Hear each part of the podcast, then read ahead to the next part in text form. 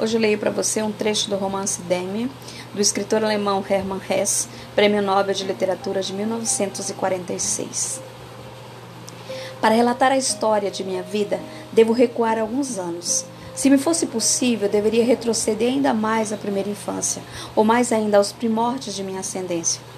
Os romancistas, quando escrevem suas obras, costumam proceder como se fossem Deus e pudessem abranger com o olhar toda a história de uma vida humana compreendendo-a, expondo-a como se o próprio Deus a relatasse, sem nenhum véu, revelando a cada instante sua essência mais íntima.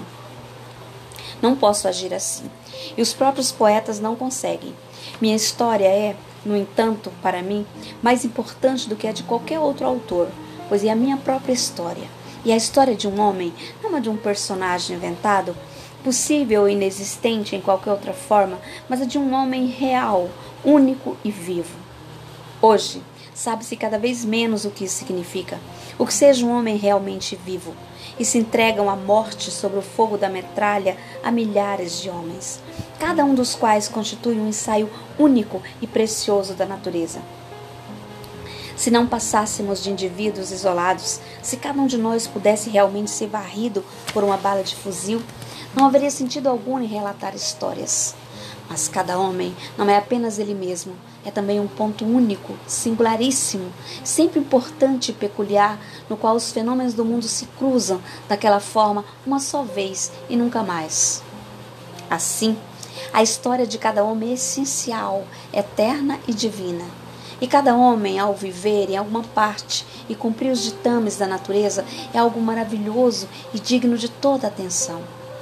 Em cada um dos seres humanos, o espírito adquiriu forma em cada um deles a criatura padece, em cada qual é crucificado um redentor. Poucos são hoje os que sabem o que seja um homem. Muitos o sentem e, por senti-lo, morrem mais aliviados, como eu próprio, se conseguir terminar este relato. Não creio ser um homem que saiba. Tenho sido sempre um homem que busca, mas já agora não busco mais nas estrelas e nos livros.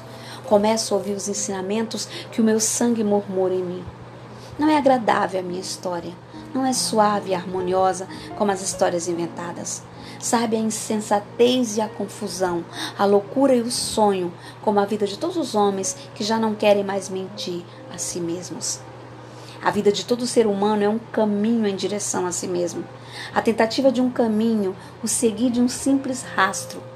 Homem algum chegou a ser completamente ele mesmo, mas todos aspiram a sê-lo obscuramente alguns, outros mais claramente, cada qual como pode.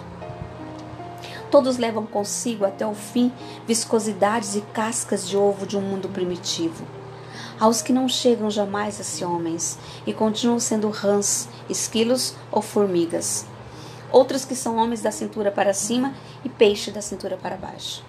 Mas cada um deles é um impulso em direção ao ser. Todos temos origens comuns, as mães. Todos proviemos do mesmo abismo, mas cada um resulta de uma tentativa de um impulso inicial, tende ao seu próprio fim. Assim é que podemos entender-nos uns aos outros, mas somente a si mesmo pode cada um interpretar-se.